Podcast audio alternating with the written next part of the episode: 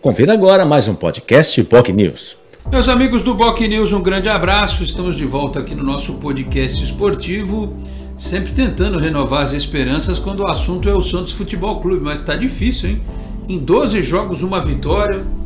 Aí nas últimas duas partidas pelo Campeonato Brasileiro, pegou dois times fortes que colocaram seus respectivos times alternativos o Corinthians, por exemplo, tomou de 4 a 0 do Fluminense no final de semana. Aí o Santos pegou esse Corinthians alternativo e empatou 0 a 0 lá em Itaquera.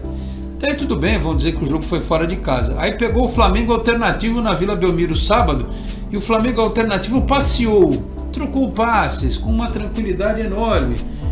E quando acelerou o jogo ganhou. Venceu por 2 a 1. O Santos acumulou mais um resultado ruim, a zona de rebaixamento já bate as portas. A diferença para o Z4 é só de dois pontos e precisa haver uma reação para que o técnico Fabian Bustos não perca o emprego esta semana, até porque o nome do Odair Helman já é falado nos bastidores ex-treinador do Internacional e do Fluminense. Então é assim, a chance do Bustos conseguir se recuperar é grande, mas vai depender dele, vai depender da escalação, de uma escalação mais equilibrada, sem nenhuma invencionice. Né?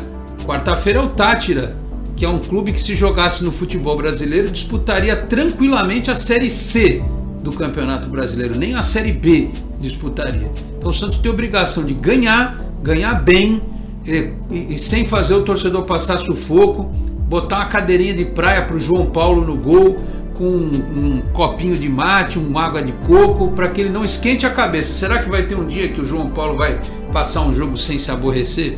Espero que seja quarta-feira. Porque se o Santos classificar e ainda jogar um futebol que irrite o torcedor, a corda vai continuar sendo esticada. E aí tem o Atlético Goianiense na Vila Belmiro, né? No final de semana pelo Campeonato Brasileiro. E a vitória é questão de vida ou morte. Porque se o Santos não ganhar do Atlético Goianiense, lembra que eu falei que a zona de rebaixamento está perto? Ela pode se aproximar mais ainda. E aí não vai ter jeito para o Fabiano Bustos só o treinador cair resolve? Não. O projeto esportivo precisa mudar, precisa de reforços, precisa de um monte de coisa. Mas para o momento, a situação é essa. A preocupação do Santista é com o dia seguinte. Não há preocupação com o médio e longo prazo. É com o próximo jogo, porque o pior pode acontecer. Tomara que não. Tomara que aconteça o melhor, porque realmente essa coisa de trocar de treinador a cada 3, 4 meses não é bom, não é saudável. Mas, como eu sempre digo, o professor Fabian Bustos precisa se ajudar. Quarta-feira a gente vai descobrir eh, na partida contra o Tátira, tá certo? Eu vou ficando por aqui agradecendo a todos pela audiência. Eh, Quarta-feira tem Esporte em Destaque também aqui pela Boc News TV a partir das 11h30 da manhã. Um grande abraço a todos e até a próxima. Tchau, pessoal.